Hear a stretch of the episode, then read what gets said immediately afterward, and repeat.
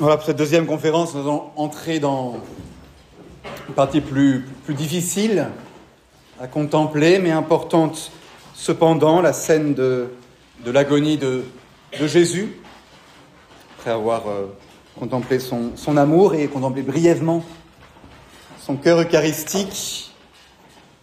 Nous allons contempler ce cœur broyé pour, euh, pour nos péchés un thème assez, connu, mais qu'il faut avoir en tête lorsqu'on aborde le mystère de l'agonie, c'est euh, de soutenir notre regard qui est difficile, ce regard difficile sur l'agonie, de le soutenir par un autre regard qui est celui de la transfiguration. Ah, sans doute l'aviez-vous déjà remarqué, c'est un petit cadeau du bon Dieu d'avoir euh, fait ce rapprochement entre la transfiguration et l'agonie, puisque les deux scènes, très clairement dans dans, l'évangile sont, sont, sont, liés. Je ne sais pas si vous avez la, scène de la transfiguration en tête. Euh, Jésus euh, monte sur une colline, le mont Tabor, selon la tradition, même si ce n'est pas euh, désigné dans, dans, dans, la Bible. Et de même, à l'agonie, Jésus monte sur une colline, le mont des Oliviers.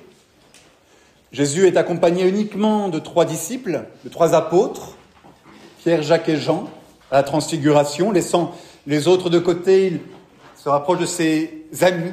Et là, le, thème de l'amitié va, compter euh, beaucoup, tant pour euh, la transfiguration et, l'agonie, ce choix privilégié de Jésus pour certains, qui ne doit surtout pas nous, choquer, bien entendu. Hein. Euh, Dieu aime euh, tout le monde, mais il est tout à fait euh, légitime qu'il choisisse d'en aimer certains plus que d'autres. C'est injuste. Non, ce n'est pas injuste. Ton œil est-il euh, mauvais parce que je suis bon? Vous voyez, quand Jésus, Jésus euh, donne ce qu'il veut à, à, à, tous, dans la mesure où, tant qu'il donne euh, à tous le, le, salut éternel, les grâces nécessaires pour faire ce salut, tant qu'il propose à tous son amitié, il n'est pas du tout, il ne doit pas du tout nous, choquer qu'il certaines âmes, il les préfère, et je crois que la Vierge Marie a été préférée ça veut dire qu'elle a bénéficié d'un amour supérieur, de toute éternité, dans le livre de la sagesse. Elle été préparée, et la seule à avoir été rachetée euh, en avance. Marie a été rachetée, attention. Hein. Si elle est l'Immaculée Conception, c'est grâce à la croix de Jésus. Elle est sauvée par Jésus, mais en avance, dans le plan divin. Et aujourd'hui, elle est la plus haute de toutes les créatures, au-dessus des anges et des hommes. Et puis dans, l'Évangile, on, voit que Jésus euh, a une faveur particulière pour tel ou tel. On voit euh, quelle attention il prête à chacun. Et trois de ces apôtres en particulier, Pierre, Jacques et Jean, leur fait partager, il communie avec eux dans certains des moments particuliers de sa vie, des moments où il cherche l'amitié. Et il le dira, hein, il cherche l'amitié. Euh, en tout cas, Pascal le traduira ainsi au moment de l'agonie. Voilà, donc Pierre, Jacques et Jean, dans les deux scènes, sont les seuls, à, voir euh, cela. Dans les deux scènes, il nous est dit que Jésus prie. C'est assez intéressant, hein, parce que ce sont euh, à la transfiguration et à l'agonie un peu les deux états de la prière. On a des prières qui sont tout à fait transfigurantes, euh, ah, qu'il nous est bon, Seigneur, d'être ici, comme Saint Pierre. On est là et et, la prière va toute seule, et c'est bon, et c'est bien. Deo gratias. Certaines, certaines de nos prières sont tout à fait euh, euh, sensibles, et ça arrive. Et puis il y a des prières beaucoup plus laborieuses. Des prières dans lesquelles on ne voit pas Dieu, dans lesquelles on se sent un peu tout seul, et c'est des prières d'agonie. Je crois que Jésus a voulu, euh, vous voyez dans les évangiles, hein, Jésus prie, le, mot et le mot est dit, euh, a voulu expérimenter ces deux sortes de, prières, celles qui nous arrivent sans doute à nous euh, un peu tout le temps. Euh, et puis dans les deux scènes, alors c'est pas très connu pour le coup parce que euh, dans la liturgie, nous lisons le passage de la transfiguration, mais pas le passage de, de, de Saint Luc. Nous lisons, il me semble, celui de Matthieu, à, vérifier. Hein. En tout cas, pas Saint Luc.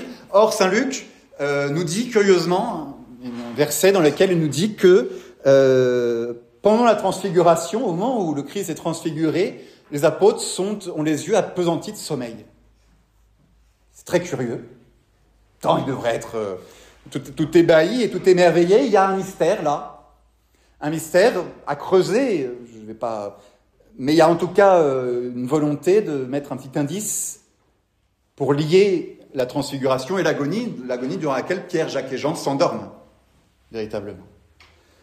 On pourrait dire c'est un peu notre incapacité à, à, vivre les, moments surnaturels, certaine indifférence, tant dans les moments les plus, les plus glorieux, les plus euh, euh, riches spirituellement de notre vie, où finalement on, ne les vit euh, qu'à moitié, bien souvent, et, aussitôt, voilà, les, plus grandes grâces que l'on reçoit, on les, on, les, on, les, on les voit, ces grâces, on dit merci, mais on évite de passer ailleurs. Voilà, une certaine indifférence. Et puis, notre indifférence encore plus dans, dans, les moments euh, euh, de douleur, euh, notamment dans le péché. C'est ça l'endormissement, c'est l'indifférence de l'âme, c'est la, somnolence de l'âme. On n'est pas éveillé, on n'est pas attentif. Voilà. Donc c'est assez curieux que ce même détail soit repris dans, les deux scènes. voilà, donc autant d'éléments qui nous permettent de, faire un lien entre ces deux moments et, la première, euh, première explication qui, qui, est la plus, la plus simple, c'est que, c'est que Jésus a voulu euh, préparer ses apôtres. Il a voulu préparer ses apôtres à la scène de l'agonie, à ce moment où les apôtres, les trois, le verraient dans, sa plus pure humanité, broyé, écrasé sous le poids de, la misère et du péché, en disant, bah, tenez bon avec moi parce que vous m'avez vu transfigurer euh, quelques semaines, quelques, mois avant. faites le lien entre les deux. Ne m'abandonnez pas. C'est toujours moi, je suis toujours là. Je suis toujours là, je suis toujours Dieu. Même si ça ne se voit pas. Et là, c'est très, très, très curieux, enfin très, très intéressant. Ah, Jésus avait beau avoir tout préparé, ça, n'a pas fonctionné, clairement. Ça n'a pas fonctionné. Les apôtres s'endorment à, l'agonie et, si on va un peu plus loin, euh, Pierre renie le Christ. Pierre qui avait reçu toutes les faveurs, qui avait peut-être vu plus que les autres, je ne le connais pas. Je ne le connais pas. Ça, nous montre une certaine patience infinie du bon Dieu qui dispose des grâces dans, nos vies, mais si on en rate une, si on en rate deux, si on les rate toutes, il en restera toujours une à la fin. Et c'est la réconciliation et le, pardon de Pierre même tu euh, après, la, après la résurrection. Cette patience de Dieu pour, pour, les apôtres. Donc la première idée, elle est là. Cette euh, mise en parallèle pour, pour les apôtres. La deuxième, je pense que c'est une richesse pour nous. Une richesse spirituelle pour nous, nous dire que nous aussi, nous traversons des, des transfigurations, nous aussi, nous traversons des agonies. Cette transfiguration, c'est c'est quoi? Qu'est-ce qui s'est passé au moment de la transfiguration? Euh, Sans entrer dans l'explication théologique, euh, Jésus est, la, c'est la personne divine, la deuxième personne de la Sainte Trinité, qui a une nature divine et une nature humaine. Nature divine est incarnée, c'est-à-dire qu'elle est dans, dans la chair, et elle est comme, comme cachée, on pourrait dire. Maritain donne une image, il parle d'une certaine membrane, une certaine euh, distance, pas qui sépare, mais qui euh, entre, les deux, entre les deux natures. Et, habituellement, c'est la nature humaine qui, qui, transparaît, qui est vue, et, et, Jésus a des réactions humaines, alors tout à fait particulières aussi. Jésus, même en tant qu'homme, c'est un, mystère euh, assez incroyable. Et, sa nature divine est, là, elle apparaît à certains moments, et à la transfiguration, c'est comme si euh, la, divinité franchissait le, mur de son humanité, un peu comme un, rayon de soleil qui déchire les, nuages et qui jaillit. Ainsi, à travers euh, l'humanité, euh, on perçoit la divinité. C'est ça la transfiguration. Eh bien, dans nos vies, ce sont des choses qui arrivent. Parce qu'à travers l'épais manteau de, nos, vies banales et de notre humanité et de, ce monde visible et sensible, Dieu se montre. Dieu se montre dans nos vies par, des grâces, par des moments, par des événements, par des rencontres, euh, par, par l'Eucharistie, par une grâce intérieure, une lumière, un élan, où là on peut vraiment euh, se dire Dieu est intervenu. J'ai reçu une grâce de Dieu. Je pense que c'est des choses qui, je l'espère, euh, arrivent dans, vos vies. En tout cas, euh, plus on y est attentif, plus je crois on peut le percevoir. Dieu, Dieu est là et à certains moments ça, ça rejaillit. On peut vraiment se dire, c'est un peu, bah, mon Dieu m'a accompagné on le sent bien, on le voit. Et puis il y a des moments d'agonie, où à l'inverse, où à l'inverse la divinité semble totalement absente, enfouie, elle n'est pas, on va le voir, elle n'est pas partie, mais elle ne transparaît plus du tout. C'est l'obscurité la plus totale. C'est nos moments d'épreuve, de difficulté, d'angoisse, euh, de péché, mais aussi de euh, toutes ces épreuves humaines, de solitude, où on a beau crier vers le ciel, Dieu semble euh, absent. Notre image était celle de, la, tempête sur la barque où, Jésus est endormi et les apôtres sont en pleine tempête et, il semble que, tout est fini. Ils se tournent vers Jésus et ils disent même pas Jésus sauve-nous, c'est Seigneur, Seigneur, nous périssons.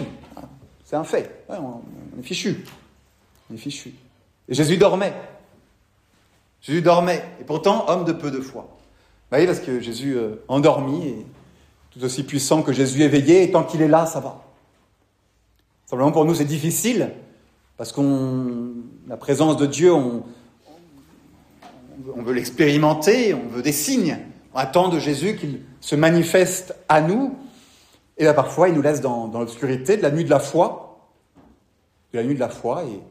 Et, et, et, et voilà, et on, on, on, traverse ça.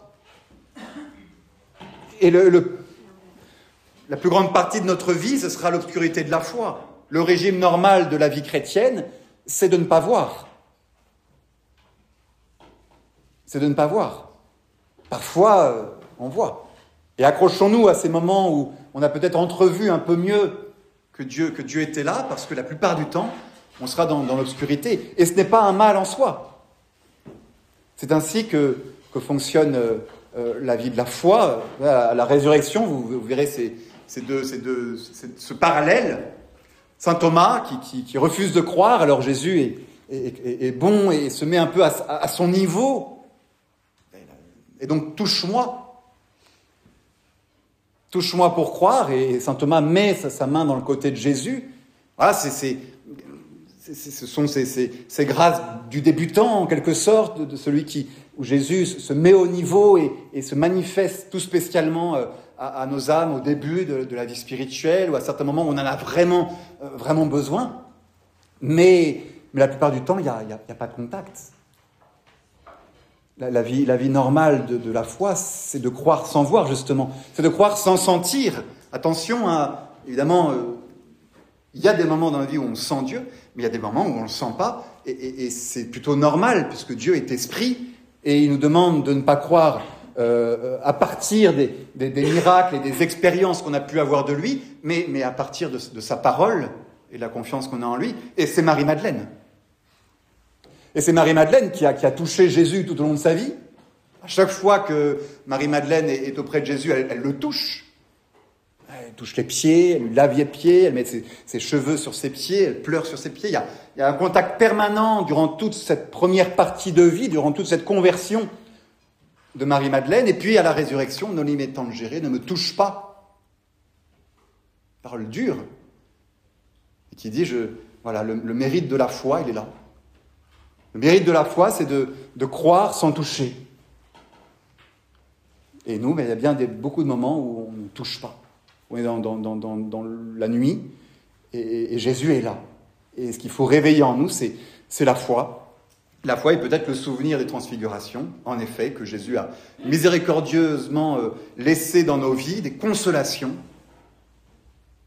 pour nous rappeler que bah, qu'il est là, qu'il est là tout simplement, et nous aider à, pourquoi Jésus nous met dans l'épreuve parfois C'est parce que attention, voilà, ce qu'il faut, il faut aimer, comme disait Sainte Catherine de Sienne, je crois, aimer le Dieu des consolations, non pas les consolations de Dieu. Qu'est-ce qu'on aime dans la prière?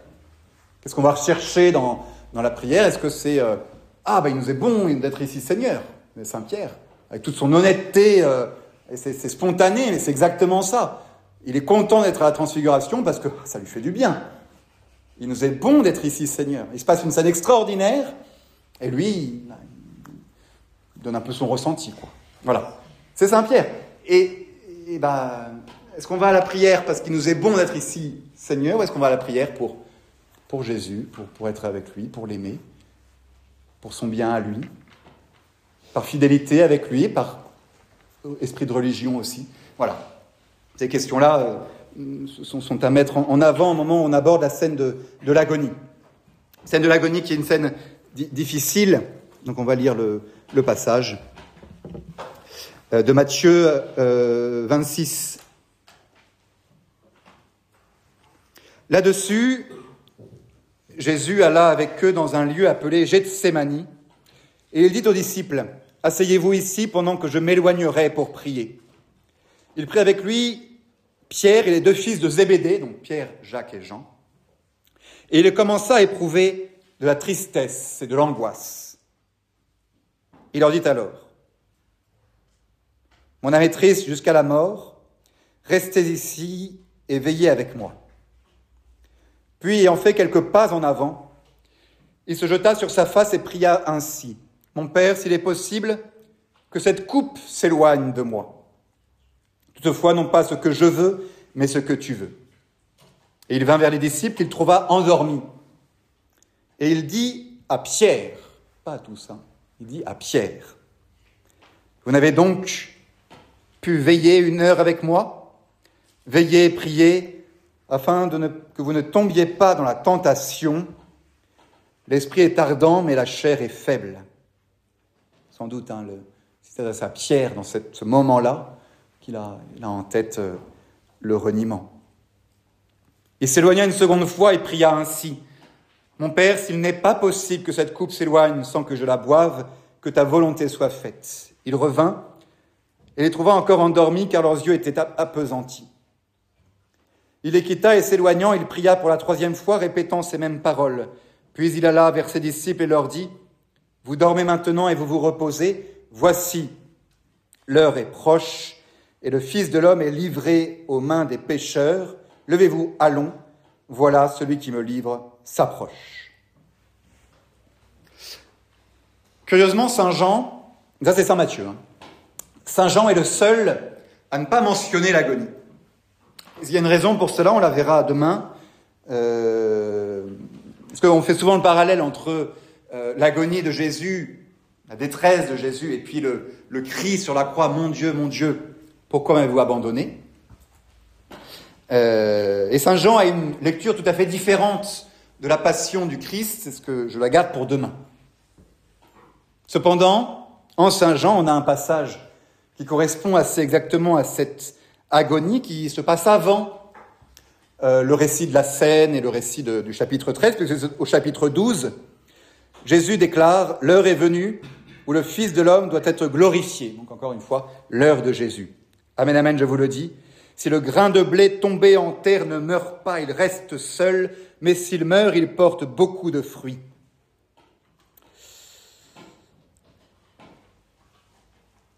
Et un peu plus loin, maintenant mon âme est bouleversée. Que vais-je dire? Père, sauve-moi de cette heure? Mais non. C'est pour cela que je suis parvenu à cette heure-ci. Père, glorifie ton nom. Alors du ciel vint une voix qui disait, Je l'ai glorifié et je le glorifierai encore.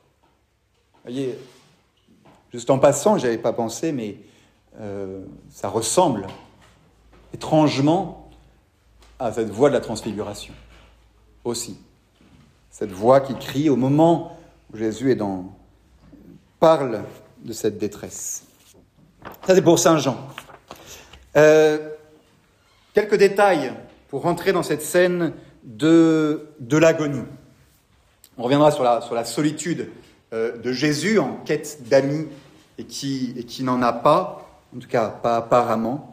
La scène se passe dans un jardin, apprend-on, euh, et je crois qu'on peut facilement établir le, parallèle entre Adam, euh, le premier Adam qui pêche dans le jardin d'Éden, et le deuxième Adam, le nouvel Adam, Jésus, qui assume ce péché et tous les autres péchés qui suivront dans le jardin de Gethsemane.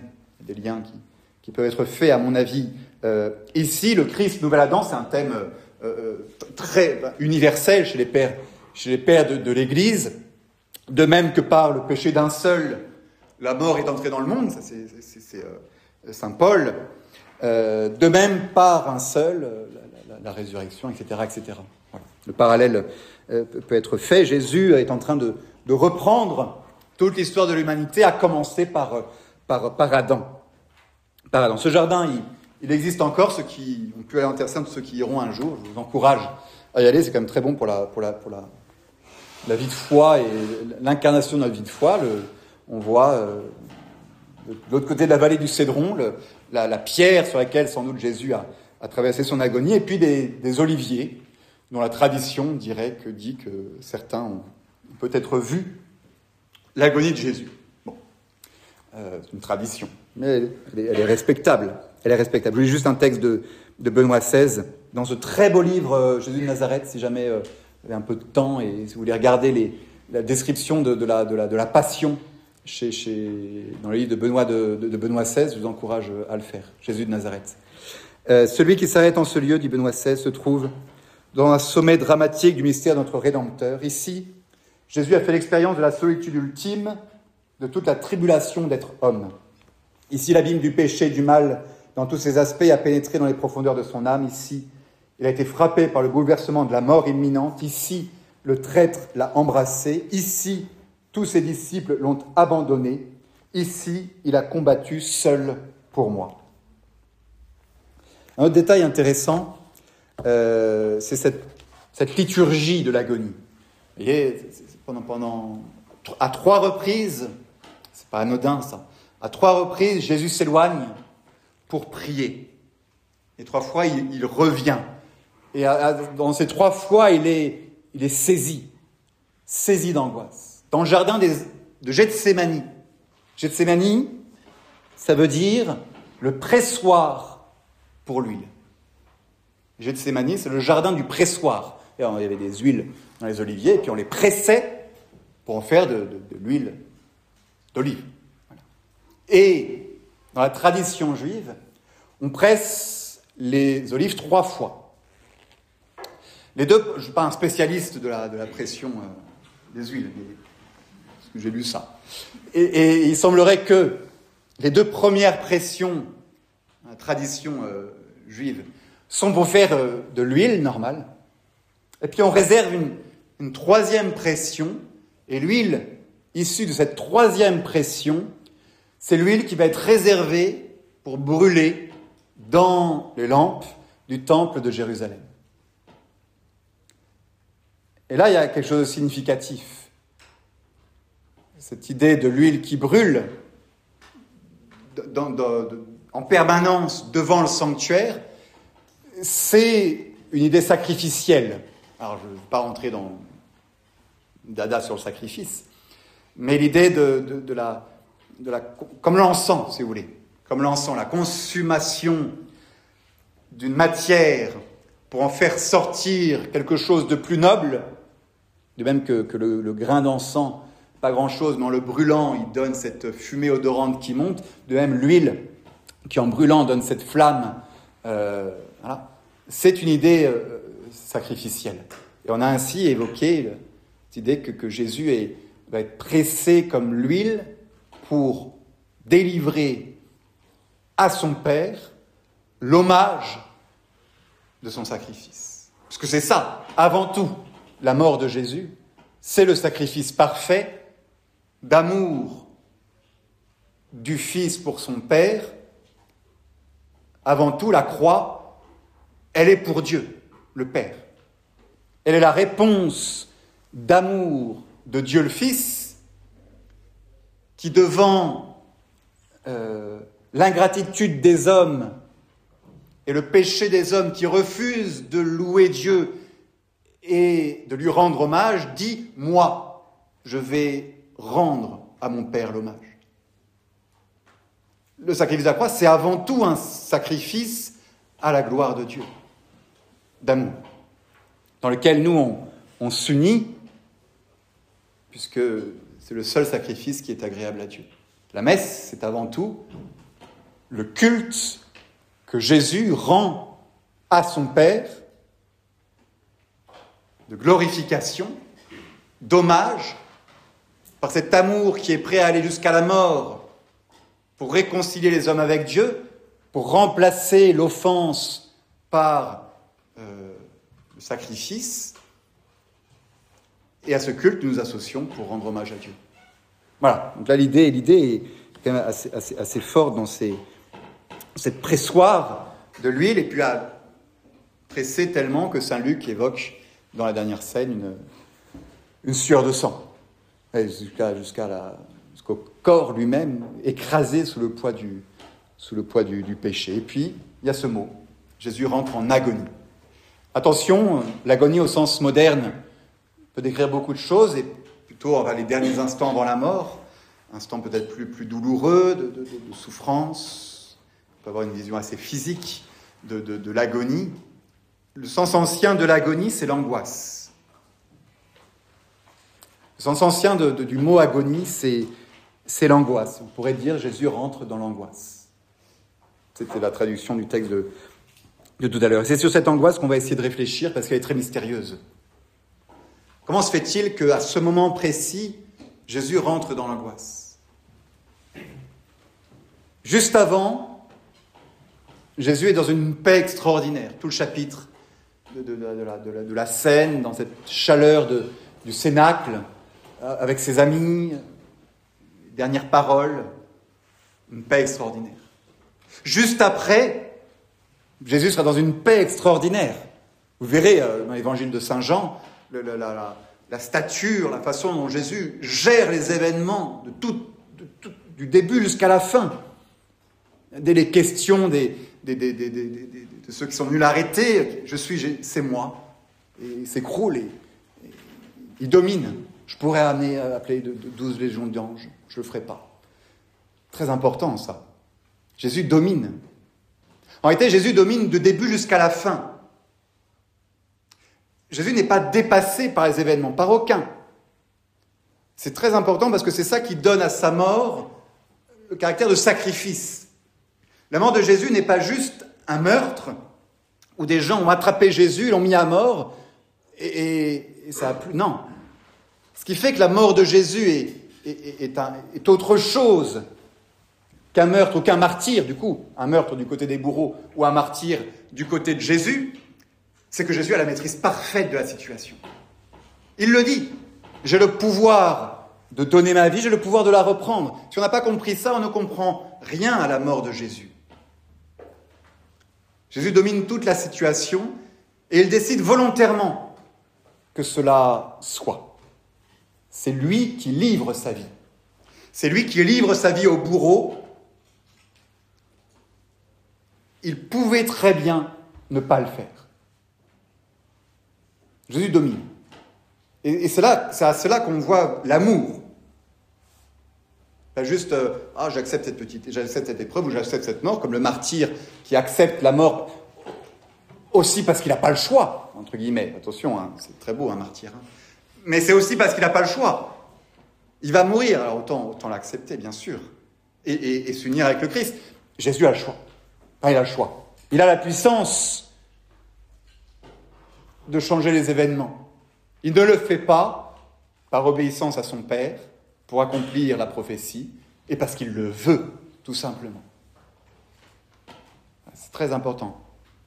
Et donc Jésus a la maîtrise de la situation. Comment se fait-il qu'il soit à ce moment-là dépassé par l'angoisse? Atterré par l'angoisse C'est pas anodin, ça a beaucoup étonné. Peut-être que vous, ça ne vous étonne pas beaucoup.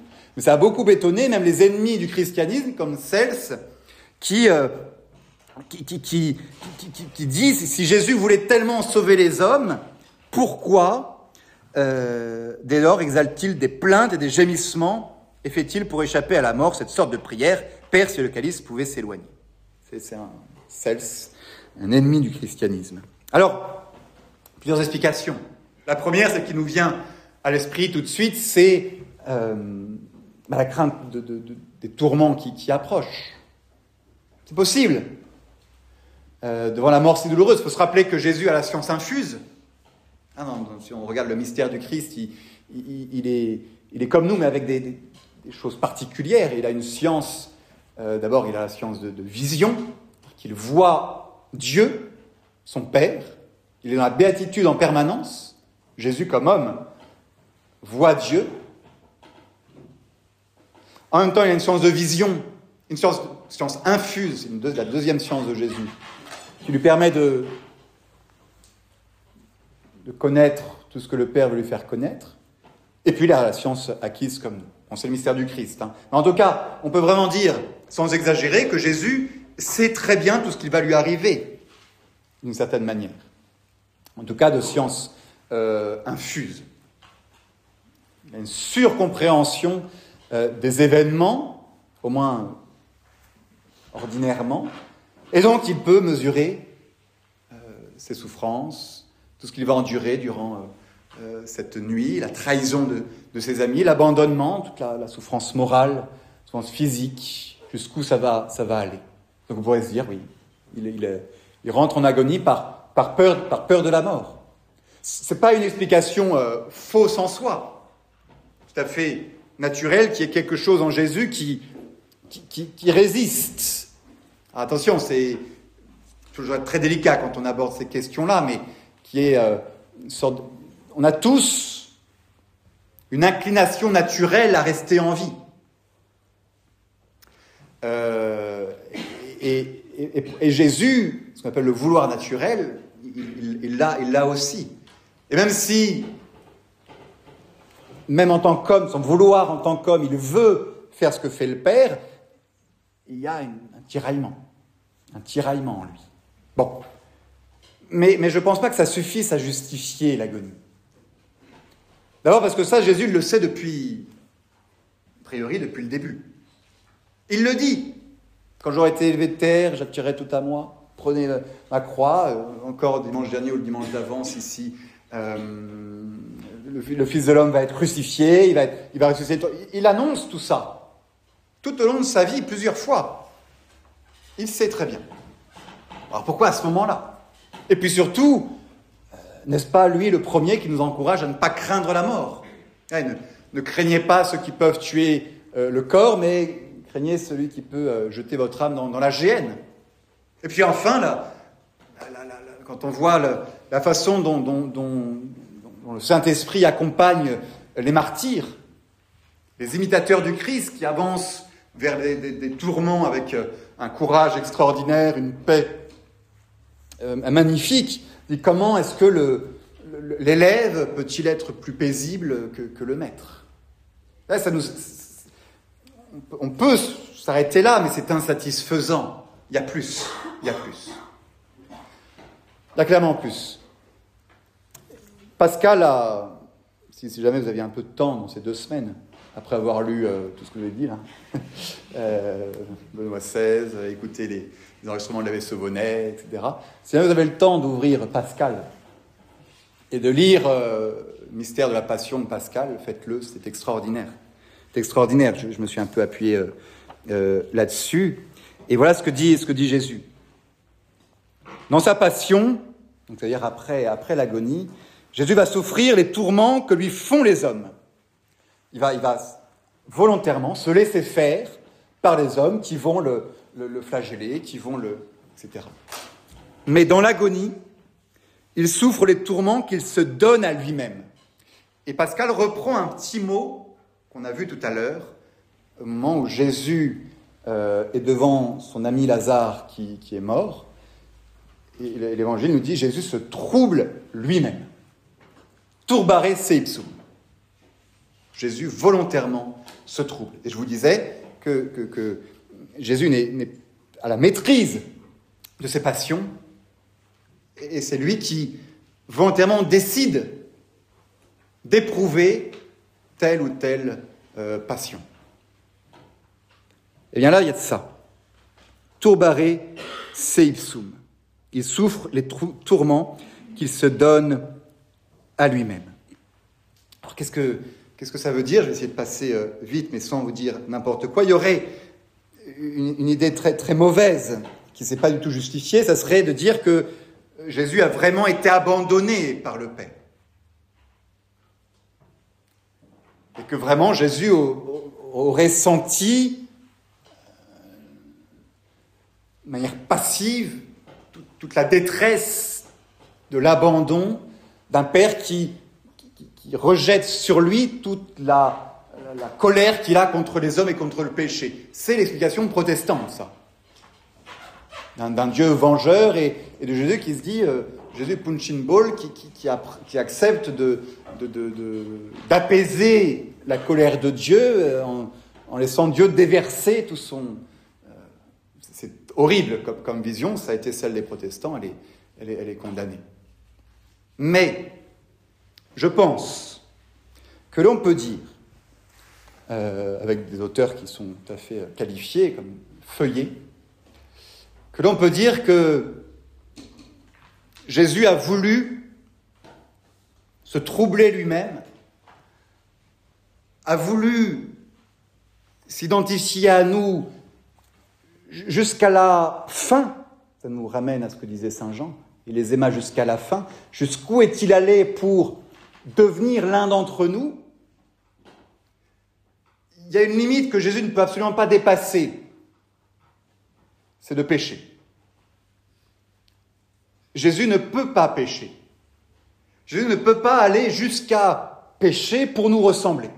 Saint Paul, il a, pris tout de nous, sauf le péché. En revanche, il a pris sur lui ce qu'il pouvait des, conséquences du péché. L'idée de la croix, c'est d'accepter par amour de prendre la peine que nous encourions pour notre péché, pour nous en libérer. Un peu comme si, nous avions une dette immense à régler, impossible à régler, et Jésus décide de la régler lui-même. C'est ce qu'on appelle le rachat. Le rachat. Et c'est l'une des raisons pour laquelle sa mort est douloureuse, et sa mort, et surtout qu'il va jusqu'à la mort, puisque la peine du péché, c'est la douleur et la mort. Jésus prend sur lui la mort, qui est le prix du péché, il la prend par amour et il fait tout exploser. Il fait tout exploser parce que justement il la prend par amour. Or, je pense que l'on peut dire que Jésus a voulu nous accompagner jusqu'au cœur de cette autre conséquence du péché, que l'on ne voit pas généralement, qui est d'être comme séparé de Dieu. Attention, tout de suite on se rattrape. Jésus n'est pas séparé de Dieu. Au moment, au cœur de la passion, Jésus est le bien-aimé du Père. Il y a une relation d'amour entre les deux. Mais souvenez-vous de cette membrane entre la partie humaine de Jésus et la partie divine de Jésus. Eh bien, il semblerait, une certaine mesure, avec beaucoup de prudence, que Jésus ait accepté de ne plus voir clairement euh, qu'il était avec Dieu. Il faudrait mettre mille, pincettes là-dedans. Je de vous lire euh, euh, le passage, en tout cas c'est ce que dit Feuillet. Il semble qu'au cours de sa passion et à Gethsemane, Jésus est volontairement expérimenté dans son humanité la détresse et la solitude des hommes séparés de Dieu par leur péché. Jésus souffre cette peine et cet abandon dans l'horreur de la nuit.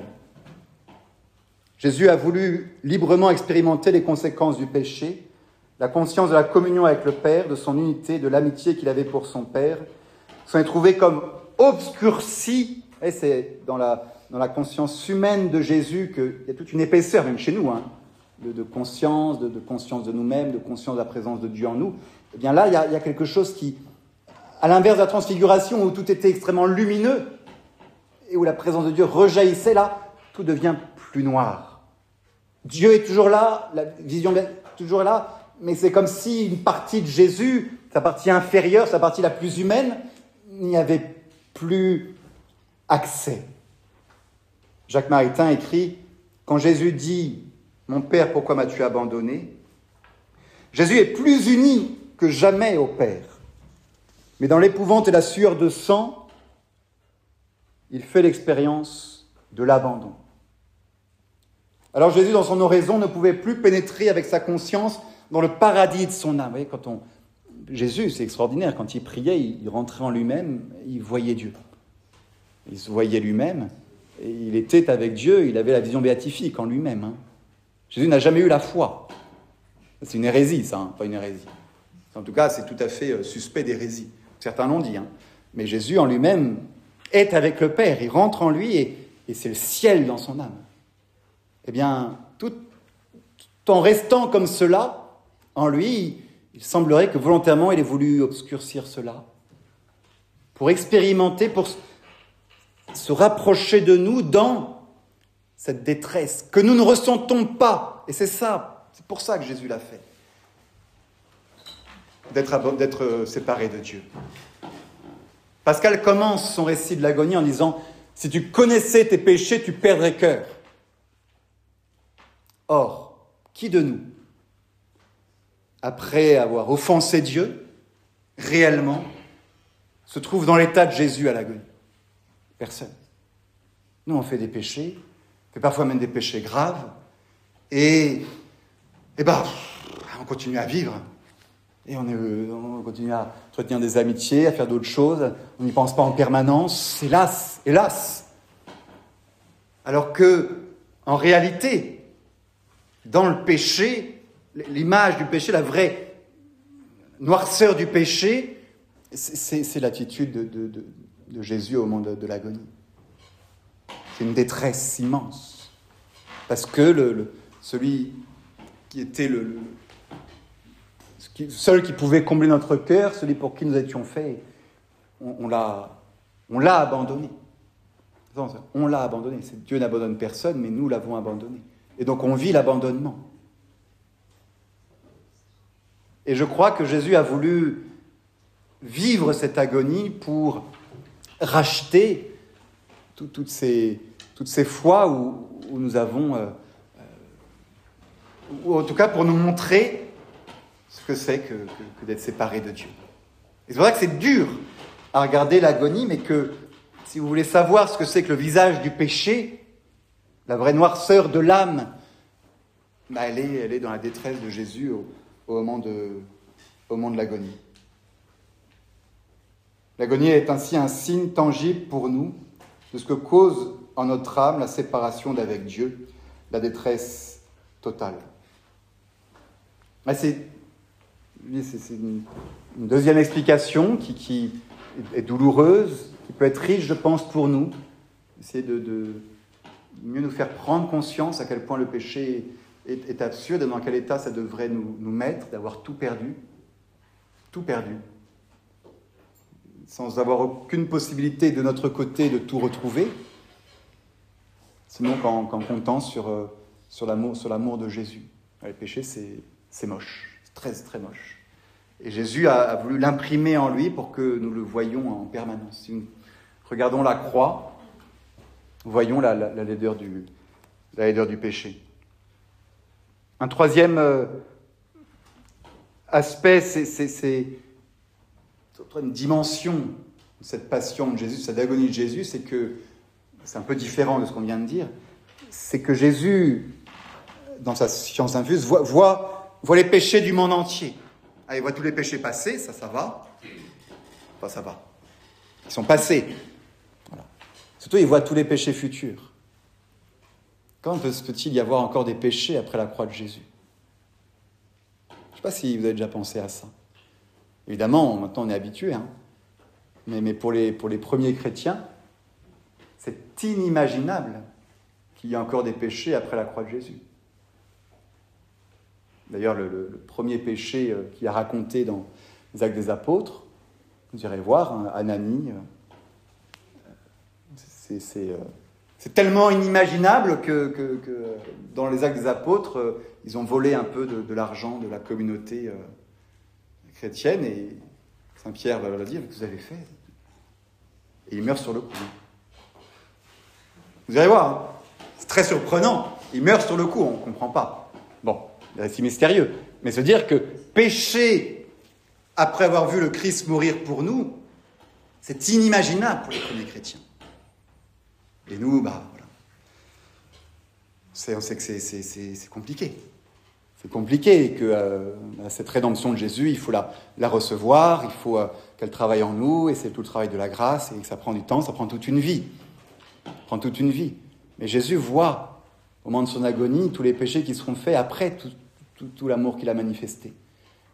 Et il voit, parce qu'il a cette science infuse, à tous ceux qui, jusqu'au bout, résisteront à, son acte d'amour.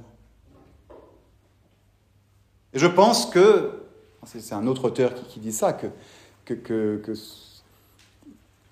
il y a une sorte de tentation que, à laquelle Jésus n'a pas, pas succombé, hein, mais qui, qui, qui se manifeste par une vraie détresse, euh, est-ce que ça va marcher? Euh, À quoi bon? Tentation dans son rôle de Messie. Vous savez, c'est le, démon dans les trois tentations euh, qu'on a lues au début du carême. Ce sont des tentations messianiques. C'est-à-dire qu'il tente vraiment Jésus, non pas parce qu'il a faim et que tout homme, mais il le tente dans, dans, dans son rôle de Messie en essayant de le détourner de son rôle de Messie pas me lancer là-dedans, mais c'est vraiment lié à la messianique. il est dit, après les trois tentations, que. Euh, est dit que. Euh, après, euh, ayant épuisé toute tentation, le diable s'éloigna jusqu'à l'occasion favorable. Et c'est l'agonie.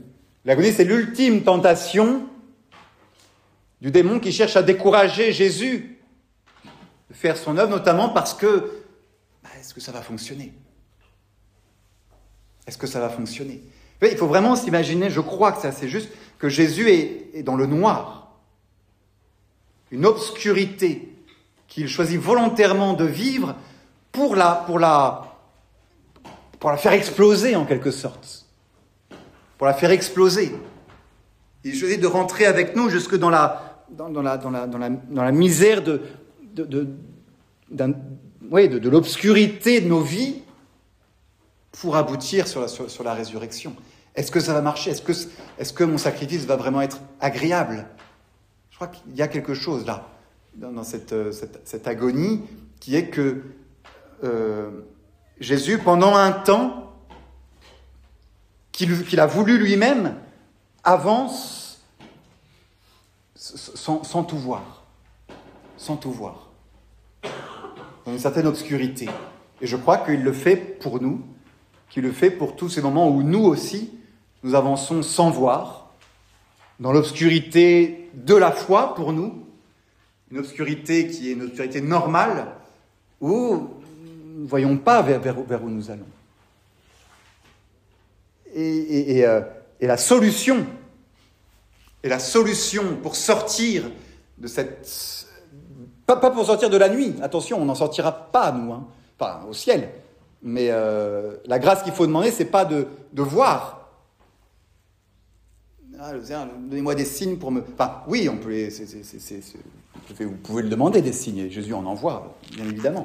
Mais, mais on va rester dans la nuit de la foi. On va continuer à avancer comme, comme un, un Saint Joseph qui, qui, qui, qui, est ballotté par les événements, qui voit pas du tout vers où il va, qui voit tous ses plans s'écrouler, et, et, on avance et on avance.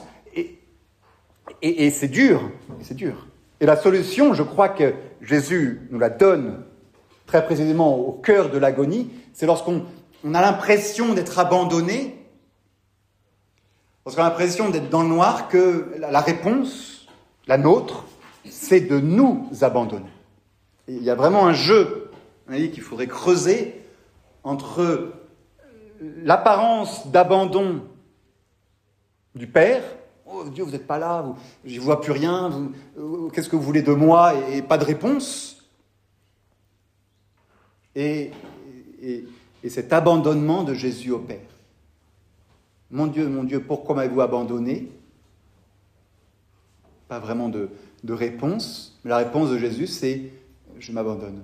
Non pas ma volonté, mais la vôtre, Seigneur. C'est cette phrase que dit Jésus au cœur de son agonie, qui, par laquelle il triomphe de la tentation, qui n'a jamais été un péché chez lui, attention, hein, de la tentation messianique de franchement, est-ce que ça vaut le coup? Il en triomphe. Non pas en ayant compris, ah mais si, ça vaut le coup, je vois exactement ce qui va se passer, ça, ça. acceptons qu'il qu'il soit comme nous dans une certaine obscurité. C'est pas en raisonnant, je vois exactement pourquoi je fais ça, pourquoi est-ce que euh, on euh, le Seigneur a permis cette épreuve, c'est pour. Euh, non, non, non, c'est pas comme ça qu'on va s'en sortir. C'est pas en voyant, c'est en acceptant de nous abandonner. Et alors, on reste dans la nuit, mais dans une nuit de paix et de paix avec Dieu. je crois que à la fois notre Seigneur, au moment de son agonie, répond à cette angoisse par un abandonnement à son père. Et, Saint Joseph est aussi un autre exemple du gars qui, ne comprend rien à ce qui lui arrive, mais rien. Il s'est marié avec euh, quelqu'un de merveilleux, ils ont fait le vœu de, virginité ensemble, et, voilà qu'elle tombe enceinte, un enfant qui n'est pas de lui, et, voilà que euh, il prépare tout à Nazareth et qu'il faut partir à Bethléem. Parce que quelqu'un a décidé qu'il fallait nous compter euh, dans, notre village de naissance. Et voilà que l'enfant est né et qu'il faut partir en, Égypte. Et à chaque fois, l'ange apparaît, dit fais ça. Et, Joseph ne dit rien. Il ne dit pas une seule parole dans l'évangile. Un pourquoi, mais, ça sert à quoi? C'est Joseph obéit. S'abandonne. Et, lui, il le fait dans, le silence. La Vierge Marie, un peu plus loquace même si, pas non plus, euh, dans, cette parole, l'une des, des, sept paroles de la Vierge Marie, euh, qu'il qui, qui, soit fait sur la volonté de Dieu, qu'il soit fait sur votre parole, je suis la servante du Seigneur. Bon, bah, allons-y. Voilà. Et je crois que la, réponse, elle est là, d'essayer de, de, de, calquer notre volonté sur celle de Dieu, d'abandonner notre vouloir à celui de Dieu. C'est l'issue de nos périodes de, nuit et de, doute. Et je vous dis, ça ne va pas nous donner la lumière. Mais ça va nous aider à traverser la période avec Jésus.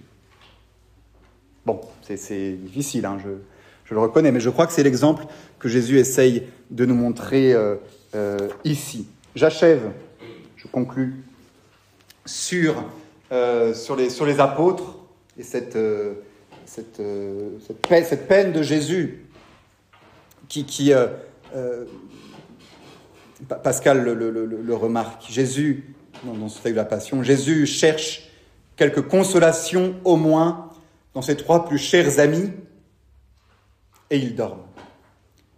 Il les prie de soutenir un peu avec lui et il le laisse avec une négligence entière ayant si peu de compassion qu'elle ne pouvait seulement les empêcher de dormir un moment. Jésus cherche de la compagnie et du soulagement de la part des hommes cela est unique en toute sa vie, ce me semble. Mais il n'en reçoit point, car le disciple dort. Jésus cherche des amis, il a pris des amis avec lui, il en a besoin. Humainement. Ah, là on voit un aspect de l'humanité de Jésus qui a, qui a essayé de, préparer ses amis à, sa, passion, à commencer par la Vierge Marie. Et ses apôtres, il les prépare, et au moment où il est dans la détresse, il a besoin d'amis. C'est très naturel, c'est très humain, je crois. Et, ils ne sont pas là. Là, je crois qu'il faut. Autant Jésus, il y, a, des aspects très, très, très mystérieux chez lui, et, c'est normal parce que c'est un homme et un Dieu. Autant euh, cet aspect naturel de, la, de, la, de la quête du soutien et de, l'amitié, elle est, elle est là. Et lorsqu'on nous dit, euh, voilà, passer du temps à la chapelle pour euh, accompagner le Christ, pour être avec lui, parce qu'il nous aime, tout simplement. Que dans l'amour, même, même euh, on a besoin des personnes qu'on aime au moment où on souffre, et Jésus se retrouve seul. Se seul. Et, en tout cas, pendant, pendant, pendant, un moment, celle qui va, qui, va, qui va être présente euh, tout, du long dans, le silence, c'est la, la compassion, fait, de souffrir avec, c'est la Vierge Marie.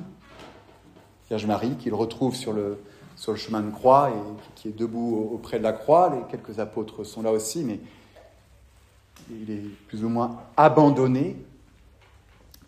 Et euh, bah voilà, à nous, à nous de, méditer là-dessus pour dire, mais est-ce que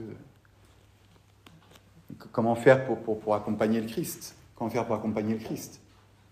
Et cet endormissement, le, Benoît XVI le, décrit en disant Cette somnolence est un engourdissement d'âme, une insensibilité qui préfère ne pas percevoir le mal, qui se tranquillise en se disant qu'au fond tout va bien, tout n'est pas si grave, afin de pouvoir rester aussi dans la jouissance d'une vie satisfaite d'elle-même. Une sorte de carapace qu'on s'est mis devant, devant le mal et devant le péché, soit le nôtre, celui du monde extérieur, qui, nous empêche de, de, de, compatir. Un cœur dur, on va voir ça demain, l'idée du cœur, du cœur dur, euh, à l'inverse du cœur transpercé de Jésus. Et, l'endormissement, c'est ça. Et donc, ben voilà, demandons à, à Jésus cette capacité de, bah, de compatir, véritablement à sa passion, comme si elle est terminée. Il faut bien voir, je termine vraiment là-dessus, c'est euh, il y a une intemporalité dans l'agonie de Jésus. Certes, historiquement, elle est finie, mais euh, ce que Jésus a vu ce soir du jeudi saint, c'est moi, c'est mes péchés, ceux d'hier, ceux de demain. Ce que Jésus a porté dans sa passion, ce sont mes fautes. Et donc Pascal nous fait dire par là, et je pense que c'est à juste titre, Jésus est à l'agonie jusqu'à la fin du monde. Tant qu'il y aura un péché à porter, Jésus le portera à l'agonie. Il y a une intemporalité de l'agonie où tout le temps est réuni à ce, sommet de l'histoire. Jésus est à l'agonie jusqu'à la fin du monde. Il ne faut pas dormir pendant, pendant ce temps-là. Voilà, je pense que nous, nous pouvons, de là où nous sommes, si nous sommes éloignés historiquement de l'agonie, nous pouvons, c'est très, très réel à mon avis, euh, compatir avec le Christ et l'accompagner, ne pas dormir, euh, essayer d'être éveillé pour, euh, par amitié pour lui tout simplement. Voilà. Je vais garder euh, un, silence et voilà. Prochain rendez-vous c'est 18h30 pour les